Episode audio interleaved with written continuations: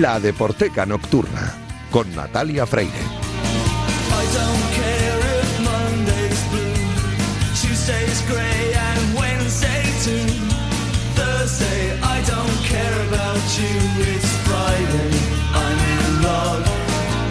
Bienvenidos a la Deporteca Nocturna, el programa de Radio Marca en el que demostramos que el deporte es y genera cultura. Os recuerdo que tenéis un correo electrónico, ladeporteca.gmail.com y también os recuerdo una cuenta de Twitter, arroba la deporteca, donde podéis comentar y sugerir todo lo que queráis.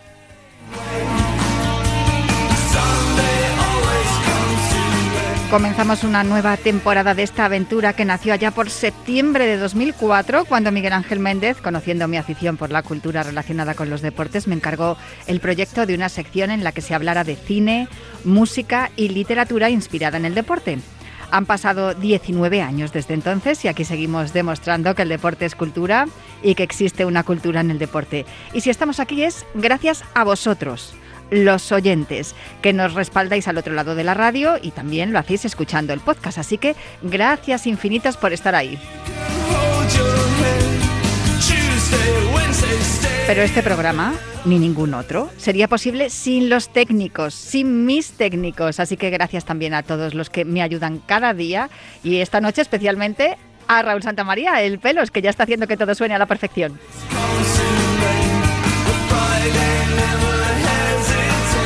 Comenzamos esta decimonovena temporada con la misma ilusión que todas las anteriores y como las tres últimas, lo vamos a hacer con el único e inigualable Julio Ruiz y su himno titular. Arrancamos ya.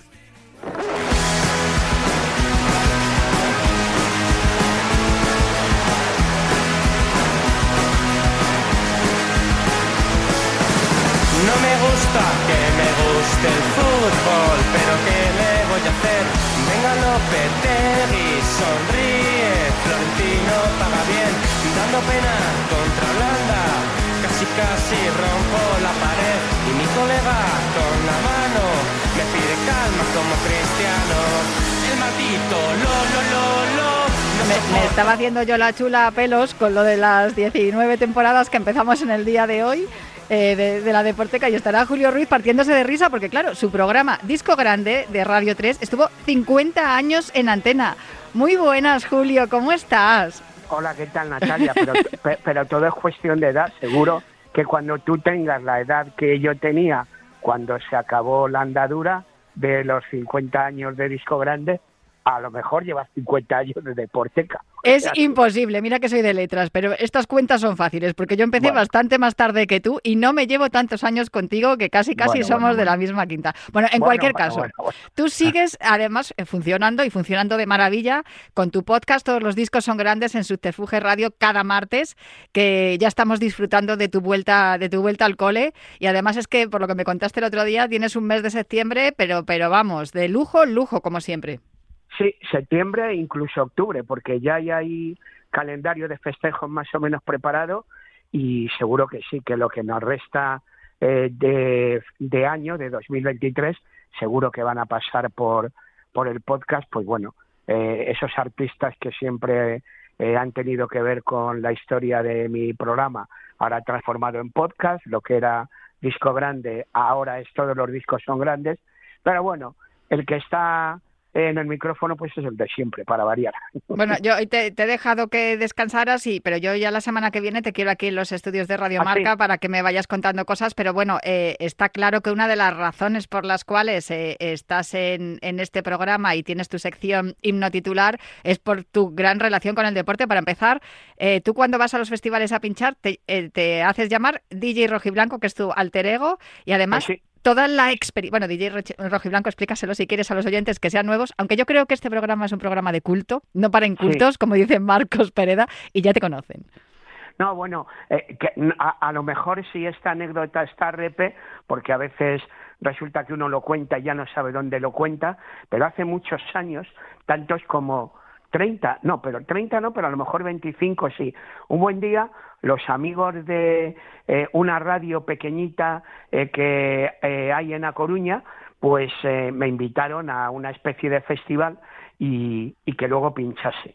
Es curioso porque precisamente esa cita final de fiesta tuvo lugar en un local que estaba al lado de Riazor y que regentaba el hijo del presidente, el hijo del Endoiro. Entonces, bueno, pues, eh, oye, ¿cómo te ponemos en los carteles? Que es cierto, porque iba uno por las calles de A Coruña y estaba anunciado, esto lo vi a posteriori, estaba anunciado esa cita. Digo, buf, es que Julio Ruiz DJ queda así como digo, pues DJ rojiblanco. Y entonces ahí nació el DJ rojiblanco. Y esa cita tuvo una curiosidad, una curiosidad porque bueno, se trataba también de hasta cierto punto encandilar y enamorar a la hinchada futbolera que pudiera estar ahí. Y es que yo pues estuve pinchando en el sitio, en el playa. El sitio es el playa, que seguro que la afición de A Coruña lo conoce de sobra.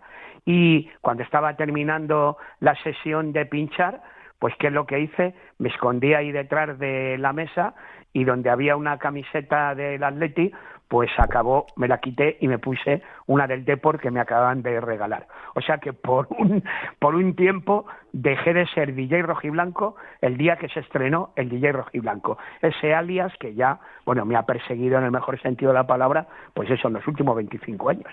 Y además a mí que me encanta verte y que, seas del Atlético, además es que eres el presidente de la Asociación Los 50, que sé que todos los viernes tenéis eh, también Sarao y ahí estáis eh, un poco pues eh, velando ¿no? por la integridad y la, historia del Club Atlético de Madrid. Fíjate ahora que dices lo de cada viernes, mira, justamente hoy hemos tenido la reunión porque la, la comida que solemos tener mensualmente porque como julio y agosto, por esto de vacaciones, que cuando no las coge parte de la asociación en julio, las coge en agosto, no hemos tenido la reunión mensual y este mes de septiembre nos vengamos y tenemos dos. Una que ha sido justamente hoy al mediodía, este viernes, y la otra pues a finales de mes.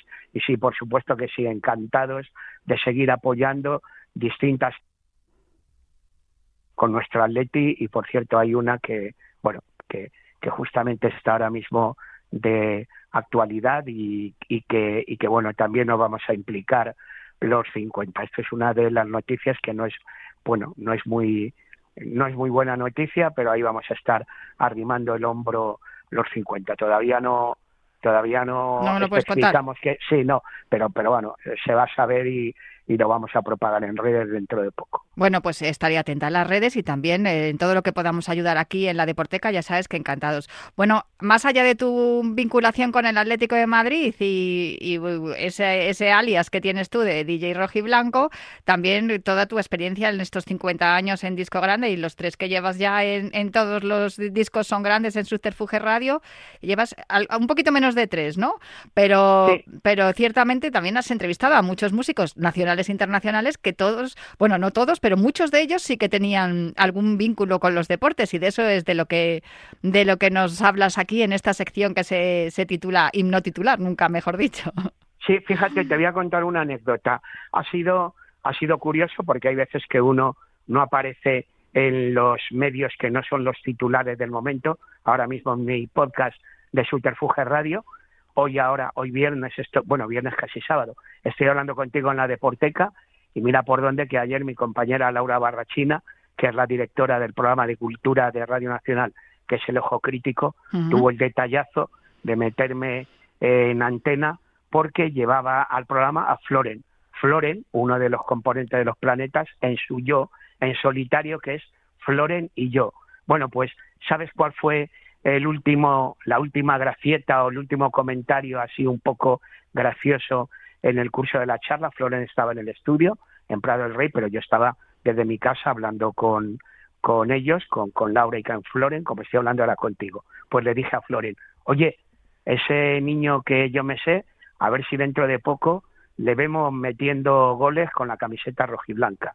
Y es que un hijo de Floren, mientras no coja la guitarra y se parezca a su padre, lo que está es en un equipo ahí de la zona granaína y parece que tiene maneras. Fíjate, ya estamos matando un posible... Eh, te lo iba a decir, me lo tenías que haber contado en una sección en las próximas semanas. No, ah, yo te la acepto y además me parece un aperitivo maravilloso para lo que se viene más adelante, que espero tenerte aquí, como, como decía los oyentes, cada semana, que nos vayas desvelando todos estos secretos que ha sido, ha sido y que sigues recogiendo en tu carrera profesional y tu relación con todos esos grandes músicos. Ya sabes que aquí le tenemos un cariño muy especial a los planetas porque posiblemente Un Buen Día fue una de las primeras canciones que se incluyó en, en la carpeta de sonido de, la Deporteca. Así que, mm, bueno, todo lo que venga de, de Floren, de los planetas y, de ti, bienvenido sea.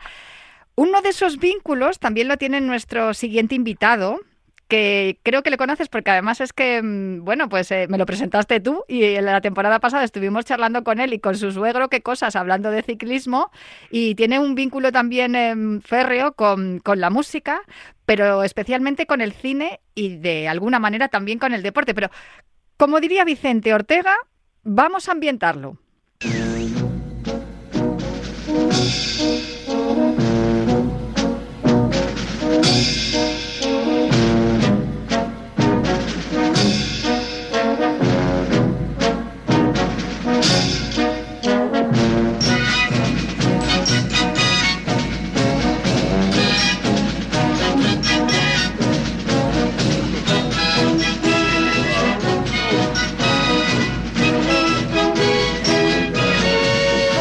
No sé si reconoces esta sintonía, pero seguro que nuestro invitado, con el que hablamos, como les contaba a los oyentes y te comentaba a ti, Julio, lo, hicimos el pasado mes de mayo, en la víspera del inicio del Giro de Italia, que recientemente había acabado el rodaje de su última película, que se titula La canción del verano. Pero bueno, eh, me imagino que, no sé si has reconocido la sintonía, Julio.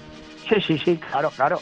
Reconozco la sintonía y, tengo muchas ganas de que se estrene la canción del verano también. Juanra Fernández, director de la canción del verano y director de la sección que comienza hoy, que tiene esta sintonía, la sintonía de la película Evasión o Victoria, y que ya le hemos puesto un nombre que es Cámara y Acción. Juanra, muy buenas, ¿cómo estás? Hola, buenas a los dos. Oye, qué alegría de verdad que estés aquí con nosotros. Tú iniciaste tu trayecto, he estado viendo tu currículum y es brutal. Mm, porque, bueno, empezaste en la Facultad de Bellas Artes de Cuenca, después eh, hiciste cursos de guion en Madrid y también estudiaste en la Universidad de Quebec, en Montreal, en Canadá. Pero bueno, vamos a ver, te mueves más que los precios. bueno, los precios suben muchísimo, ¿no? Yo no sé si subiré tanto, pero, pero sí, es verdad. Empecé en Cuenca y acabé en Canadá. una cosa, una cosa rara. Experto en dirección cinematográfica también en la Universidad Camilo José Cela, tienes un máster en esta, en esta eh, asignatura, em, has hecho un montón de cortos, eh, tienes también unos cuantos largos muy bonitos y muy, muy interesantes para Lisa de Púrpura Escarlata Rocambola, que le tengo yo especial cariño, y como comentábamos con Julio Ruiz, la canción del verano, que estás en fase de montaje, en la que aparece Julio, precisamente que hizo un cameo. bueno, un cameo no, una aparición estelar. bueno, bueno. Me encanta, pero no solo eso, porque hablamos contigo de Das Model, que es un, el nombre de tu grupo y el que, el que compartes con Sheila Ponce, que es hija de José Ponce, que le tuvimos también aquí en la Deporteca charlando precisamente de eso, ¿no? De, cine, de música, de ciclismo y de todo, todo, todo, todo relacionado. Pero es que hay más hay, hay, más cosas detrás de Juanra Fernández que, que, yo he descubierto en la última semana y que estoy deseando que nos cuentes. Bueno, pues yo te cuento lo que tú quieras. Antes de, estudiar en Bellas Artes estudié historia también y, quizá eso es lo que me ha llevado a convertirme en guionista de el guionista de historia, a lo mejor uno de los que más recurren, ¿no? Ahora mismo para, para escribir guiones o sobre esa sobre cualquier periodo histórico. Y ahora mismo estoy trabajando en cinco guiones para cómic. ¿En serio? ¿En cinco? En cinco a la vez, o sea, es, es una auténtica locura cinco historias que, bueno, tengo que dedicar cada día a uno de los guiones y, centrarme solamente en, en, esa, en ese momento, ¿no? Porque la capacidad creativa es la que, la que, la limitación de que cada uno tiene, ¿no? Y tengo que volver a centrarme en el personaje, en las historias, y bueno, pero me apasiona. Tienes uno del que me has hablado, que se llama Gloria Victis, que además se ha publicado en varios países. Es una historia eh, espectacular. Yo, viéndola, decía, no me puedo creer que esto sea español. Bueno, fue ese, fue el que me catapultó ¿no? al, al mundo del cómic, gracias al dibujante, a Mateo Guerrero, que él es ya un dibujante consolidado dentro del mercado franco-belga, podríamos decir, el mercado europeo, que es quizá en Europa el, mercado más importante que hay, ¿no? Las, editoriales francesas son las, más relevantes. Y sí, yo le conté la historia, fue una casualidad, nos conocimos, se la conté, él se la contó a los, a los editores franceses, ¿no? Y dijeron, es maravilloso, porque es historia y deporte, y a los franceses les apasionan esas dos cosas, ¿no? El cómic, tanto de la historia como, como del deporte. Así que nos lanzamos con Gloria Victis y con la, con la vida de Aelio Hermeros, la escribimos y se ha traducido a seis idiomas, lo que has dicho tú, está a la venta en muchísimos países y bueno, ha sido un éxito literario. Eh, es alucinante, Juanra, porque fíjate, cuando hablamos en mayo contigo, Julio y yo, eh, te preguntamos precisamente sobre, sobre eso, ¿no? Sobre la, sobre la relación del deporte y el cine, que tan desarrollado lo tienen en Estados Unidos y en Francia, como nos estás contando, y sin embargo aquí en España no tenemos ese, con la cantidad de héroes deportivos que tenemos y hemos tenido durante toda la historia, y no, y no ha habido manera. Y te, lanzamos, ¿te acuerdas, Julio, que le lanzamos ahí el, el órdago de vamos a ver si eres capaz de hacer un guion que tenga que ver con el deporte ah. eh, para cine. ¿Estás en ello o no, Juanra? Bueno, es curioso, es curioso que me digas eso. No es que esté yo en ello, pero esta semana los académicos de, la Academia de Cine hemos votado las películas que, que van a ir a los Oscars. es cierto, sí. Pues justamente eh, hoy cierra el Festival de Venecia una película que está muy relacionada con el, con el deporte, que la dirige Bayona, que es La Sociedad de la Nieve. Y yo he tenido la suerte de poder verla pues para, para para valorarla, ¿no? Y me ha sorprendido muchísimo y creo que va a ser uno de los grandes éxitos de este año, de, la, de las películas más premiadas que va a haber, seguro. Y bueno, es la historia esa del equipo de rugby uruguayo, ¿no? Que se montó en el avión y se estrelló hace 50 años en, en los Andes. Y está muy bien, muy bien relatada y muy bien narrada. Hay escenas de deporte, evidentemente, hay escenas de, de rugby, pero bueno, se centra sobre todo en lo que es la parte más trágica ¿no? del accidente. Bueno, se hizo ya una película sobre esa historia, Viven, si no recuerdo mal, se, titulaba. Se hizo la versión americana. Ethan Hawke era uno de los protagonistas y además eh, en el rodaje después, en los en, lo que eran los, los, créditos, se incluían también imágenes del documental en el que estaba basada la, la historia, el guion de la película. Yo no sé cómo valoras aquella película y no sé si podemos hacer una comparación con la de Bayona, Juanra.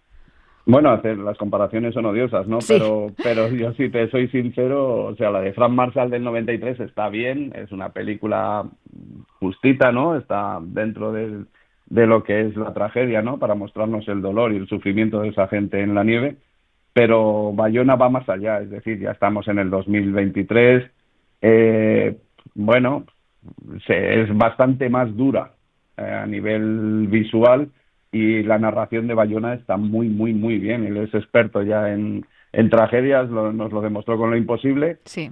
Y bueno, a mí me ha gustado, me gustó Viven en su día, pero claro, Viven es ya casi una peli infantil en comparación con, con la obra maestra que acaba de hacer que acaba de hacer Bayona. Me imagino que Viven también se, se inspiraba ¿no? en el libro este de Pablo Bierzi, pero yo no sé si en el 93 estaba publicado. Pero bueno, la película está muy bien, aunque es la misma historia, es completamente recomendable porque no tiene nada que ver. O sea, yo creo que esta película va más allá. Maravilloso, pues qué bien, mira, ya nos has dado, nos has dado ya una, una primicia, un aperitivo de lo que, de lo que va a ser esta sección, pero no sé si me querías contar algo más, y no sé si Julio te quiere hacer alguna pregunta. Primero, primero dinos tú, Juan si nos, nos, querías contar algo más, así darnos un aperitivo igual que ha hecho Julio con lo del hijo de Floren de los planetas. Bueno, pues, pues, pues del mismo modo, ¿no? Yo quería haceros, lanzaros una pregunta. ¿Cuál es el, el deportista que más dinero ha ganado en la historia? Y todos empezaréis, seguramente. Yo creo que Messi. Messi, ¿ves? Claro. Y para ti, Julio, sí, Cristiano. Ah, sí, yo, yo creo que Messi. Yo creo que Messi. Me, me pega, me pega, pero yo creo que, bueno, Michael Jordan También eh, creo que tiene, que, tiene que tiene unas ganancias de 1.200 millones de dólares o algo así, ¿no? Es lo que ha acumulado a lo largo de su carrera. Pues, sinceramente, hay otro deportista que curiosamente era, era bueno, español no, nació en la península ibérica, entonces no existía España, que ganó 10 veces más que, que, que Michael Jordan es decir, su fortuna ascendió su fortuna sin sponsores, ni donaciones de fans, ni nada, no. Lo que ganó con sus victorias ascendió a 14.000 millones de euros. O sea, es una barbaridad tremenda. Pues eh, este personaje existió hace dos mil años, se llamaba Cayo Apuleyo Diocles y fue un, un agitator, un, conductor de, de eh, aurigas de las carreras de vigas romanas. Como como lo, que, lo que veíamos en Benur, ¿no? Como lo que veíamos en Benur o en Gloria Victis, que es mi cómic. claro, es verdad, y en tu cómic, eso es. no, iba a decir yo que a cuánto estaba el euro al cambio, entonces. claro, bueno, él, en realidad lo que ganó fueron sestercios, él ganó 35 mil... 35 millones 863 mil sestercios, que eso al cambio actual serían 14 mil millones de euros. Y digo sin sponsor, sin sponsor ni nada, porque sí está demostrado que era un personaje muy, muy famoso. O sea, hay historiadores que te pueden decir que en ese momento que era Adriano el emperador, Adriano conocidísimo, además había nacido en Hispania también, mm. pues eh, había eh, huecos o, partes del imperio en los que no se conocía el nombre del emperador, pero a, Diocles lo conocía todo el mundo. Era más famoso que el propio emperador. Es casi como cuando Lennon dijo que él era más famoso que Jesucristo. Pues, pues este lo podríamos casi asimilar a él, ¿no? A Diocles. Y es lo que te digo, que, que, se, que se hacían figuritas, no camisetas, porque en ese momento no se hacían camisetas, pero sí figuritas. La gente lo colocaba en, en sus casas, ¿no? En mosaicos, los dibujos de él y de, y de sus caballos, que fueron también muy famosos. Igual que ahora con el fútbol, o sea, había un furor circensis que se llamaba, que eran las, las facciones, ¿no? Que animaban a esta gente, pues dependiendo del color que tenían estas facciones, y él pues en su facción a la que perteneció debió ser de las más importantes o de las más ricas para poder contratarlo. Que serían las, las hinchadas, ¿no? Lo que con, llamamos... Efectivamente, el furor circensis, eran las hinchadas y esas facciones eran, había cuatro, siempre en todo el imperio. Evidentemente lo, más importante se centraba en Roma, sí, que, que eran los animadores de la blanca, que era la albata, de la azul, que era la veneta, la verde, que era la praesina, y la rusata o roja que es en la que en la que estuvo Apuleyo seguro, o sea, Apuleyo Diocles. Hay otros historiadores o se interpreta uno de los textos que él pudo estar también en la albata y en la praesina, es decir, en la blanca y la verde, pero otros historiadores dicen que no, que se podía referir a que había casi corrido en el campo de esos, ¿no? Como que era patrocinado por esas, pero él siempre parece que corrió en la roja, en la facción roja. Lo, que me llama, lo que me llama la atención, Juan Natalia, es que no hubieran aquellos tiempos sponsors de una marca de hoja de laurel. Seguramente. Pero sí debía haber algún rico que, que, le pagase partes, ¿no? Por tenerlo. De hecho, bueno, se cree que, que parte de su, de su fama, ¿no? Y de, de llegarle tan tempranamente es pues porque era un protegido del emperador Adriano y lo debió ver en, en en Lérida, en una, en una de sus carreras más importantes que tuvo, y llevárselo allí a, a Roma. Porque si no tenías un padrino de eso, pues era difícil llegar, llegar hasta Roma. Él, para que os hagáis una idea, eh, corrió 4.257 veces. Es decir, imaginaos, cada vez que corrían, que se montaban en el carro, como lo hemos visto en Benur, aunque Benur es muy exagerado, porque los carros que aparecen en Benur son carros de guerra, estos carros debían ser muchísimo más ligeros, eran carros eran casi como un monopatín tirado por, por caballos. Imaginaos, pesaba menos de 30 kilos el carro, lo podían levantar ellos mismos, tenían que ir sujetos con unas pinchas que los sujetaban a, que los mantenían eh, encima del carro y tenían que ir casi esquivando pues pues jugando un poco como los skaters, ¿no? Cuando los ves montados en el monopatín. Llevaban un cuchillo para liberarse si caían al suelo pero claro, caían continuamente por esa velocidad, 70 kilómetros por hora, tirados por cuatro caballos a toda velocidad, bueno, pues, pues caían continuamente y morían. Él, él no se cayó nunca, que sepamos. Corrió 4.257 veces y de esas ganó 1.462. El resto quedó segundo o tercero. O sea, era un portento. Desde luego. Diocles o sea, lo que yo no entiendo es como un hispano así, que, que, bueno, según parece nació en Mérida o en alguna parte de Portugal, pero que lo que era lo que era la parte de Lusitania, ¿no? Que no que no se le haya reconocido, que no se haya hecho una película sobre Diocles o, o algo más, ¿no? Porque lo único que hay me parece es que una calle en Mérida y poco más, pero es el deportista más famoso de la historia, por lo menos el que más dinero ha ganado y es el personaje que más que más fama arrastró en su época. Bueno, pues a ver si nos ponemos con el guion, Juanra.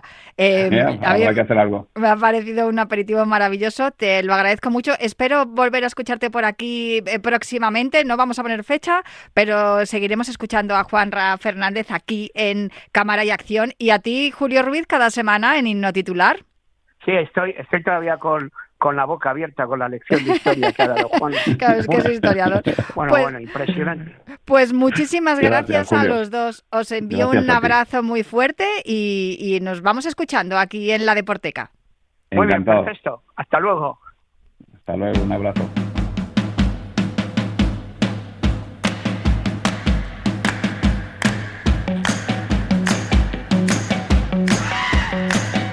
La historia de Diocles que nos acaba de contar Juan Rafael Fernández que podía haber sido, la podía haber firmado perfectamente nuestro siguiente invitado que es Marcos Pereda. Ya está sonando su sintonía. Te has quedado con esta sintonía italiana, Marcos. Hola, ¿cómo estás? Muy buenas. Hola, muy buena. Qué, qué grande es Diocles. Sale, sale en mi próximo libro, Diocles. ¿En serio? Vale, si lo Sí, llego a porque- saber, no porque- despido a Juanra y os dejo aquí charlando a, a los dos, de verdad. Bueno, si le has dado el finiquito, yo no puedo hacer nada. No, ya, bueno, ¿qué vamos a hacer? Sale en tu próximo libro. ¿Y cuál es tu próximo libro? Porque mira que tienes libros ya publicados, no me da tiempo. Oh, por cierto, he perdido el de los relatos, que lo sepas, ¿eh? No Ah, sé a quién, bueno, no sé a quién se lo he prestado, no, no lo encuentro por ningún lado. Y, no recuerdo a quién se lo he prestado. No, no pasa, no pasa nada. Los, los escritores y los editores estamos encantados con ese tipo de cosas. Eh, no, a ver, no está bien, porque lo suyo sería que me lo devolvieran o que la persona a la que se lo he prestado se lo compre. Bueno, que compre, que compre más. No, al final voy a tener que comprarlo yo. Oye, em, te, como a Juanra, tú también no tienes fecha ni, ni mm, en el calendario ni nada. O sea, como decía la canción, eh, cuando quieras apareces por aquí, por la Deporteca, pero yo, claro, no puedo empezar una temporada sin saludar a mi querido Marcos. Sí, yo me, me paso cuando, cuando cuadre, un día que esté despierto. Claro, sí, evidentemente, si no estás despierto no podemos hablar, Marcos. O sea, está claro. Claro, claro. Dime, cuéntame por favor en qué andas metido últimamente, aparte de ese próximo libro, ¿cuántos llevas ya publicados? Que el primero yo que te conocí fue el de Arriba Italia, ya he perdido la cuenta. Tienes por lo menos seis o siete, ¿no? Pues es que no lo sé. Eh, A ver, lo de los libros... Venga, que no lo los sepa hijos, yo, vale, el- pero que no lo sepas tú. No, lo- es como los hijos, que el, el primero te hace mucha ilusión, pero ya el tercero ya no te acuerdas ni el nombre. Y dices, no, este va el moreno y tal. El que se, el que tiene aparato. Entonces no, no, no te sé decir muy bien, la verdad, sí, pero seis, siete, ocho, por ahí, no sé. Bueno, voy a, voy a tener que hacer, mira, yo en mi estantería estoy ahora ordenándola y estoy poniendo libros de fútbol, libros de atletismo. Ah. Voy a tener que hacer un apartado de libros de Marcos Pereda. Sí, o yo, sea, yo tengo yo tengo una parte de la estantería, yo también he ordenado recientemente estanterías. no, yo estoy en ello, no lo he hecho, estoy en ello todavía. Y, y he, he trincado unos 500 libros de ciclismo, que ya es cosa bastante bastante seria, como para que me echen de casa, y tengo una parte para, los para los míos, además la he puesto así a, a una cierta altura para que quede justo a la altura de los ojos y lo pueda ver bien y fardar. De ciclismo mínimo tienes cuatro, que yo así contabilizo ahora mismo de memoria. Sí, por ahí, no sé, de, sí, cinco, seis, siete, por ahí, por ahí. Siete, Bueno. ocho de- debemos andar. Bueno, a ver, El siguiente, el siguiente es una cosa que a ti te gusta mucho, que es sobre sobre cultura y cultura y sociedad en el deporte. Bueno, perfecto. Mejor dicho, deporte, cultura y sociedad. Eh, Justo de lo que hablamos aquí en este programa, pero y vamos Sí, a ver, ¿para sí, cuándo sí. lo vas a acabar? Sí, le iba a haber puesto la deporteca, pero me dijeron que está pillado el título. Sí, lo tengo Falta. registrado, es verdad, lo tengo registrado, es Falso, cierto. ¿no? No, no, Yo paso a que me registren que no tengo cuerpo. ¿Y, y para cuándo tienes pensado? O sea, ¿te han puesto fecha en la editorial para tal? Pues creo que sale para noviembre. Vale, creo que sale fenomenal. para noviembre con la editorial Ariel y bueno, ya nos pasaremos por allí a ver, a ver a- qué hacemos. No, tendrás que venir por aquí, sí, efectivamente, porque yo creo que las fotos que tengo tuyas aquí en el estudio de Radio Marca son de 2017 y yo, bueno, estás igual, si la verdad es que el tiempo no pasa por ti. Bueno, no sabría yo qué decirte, no sé si es bueno o malo. Venía de tan abajo que tampoco se puede empeorar mucho.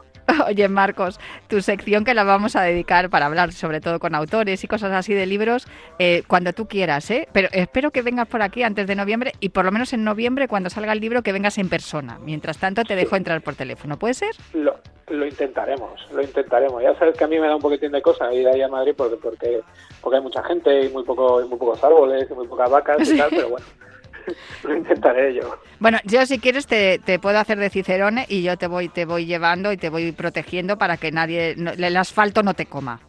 Mm, Vale, vale. Venga, Vale, pero- estupendo. pero me, me vas, me vas guiando para esquivar terrazas. También, bueno, al igual en alguna te tropiezas y te tomas un vino. Sí, mismamente. Vale. Pues Marcos Pereda, muchísimas gracias por acompañarme una temporada más. Yo ya he perdido la cuenta también, igual que con tus libros, pero te lo agradezco muchísimo. Te mando un abrazo fortísimo y te espero aquí en la Deporteca en, en, otro, en otra ocasión, cuando tú quieras. Perfecto, muchas gracias. Hasta luego. Y yo me marcho más, pero prometo volver el próximo viernes con más literatura, cine y deporte aquí en la Deporteca.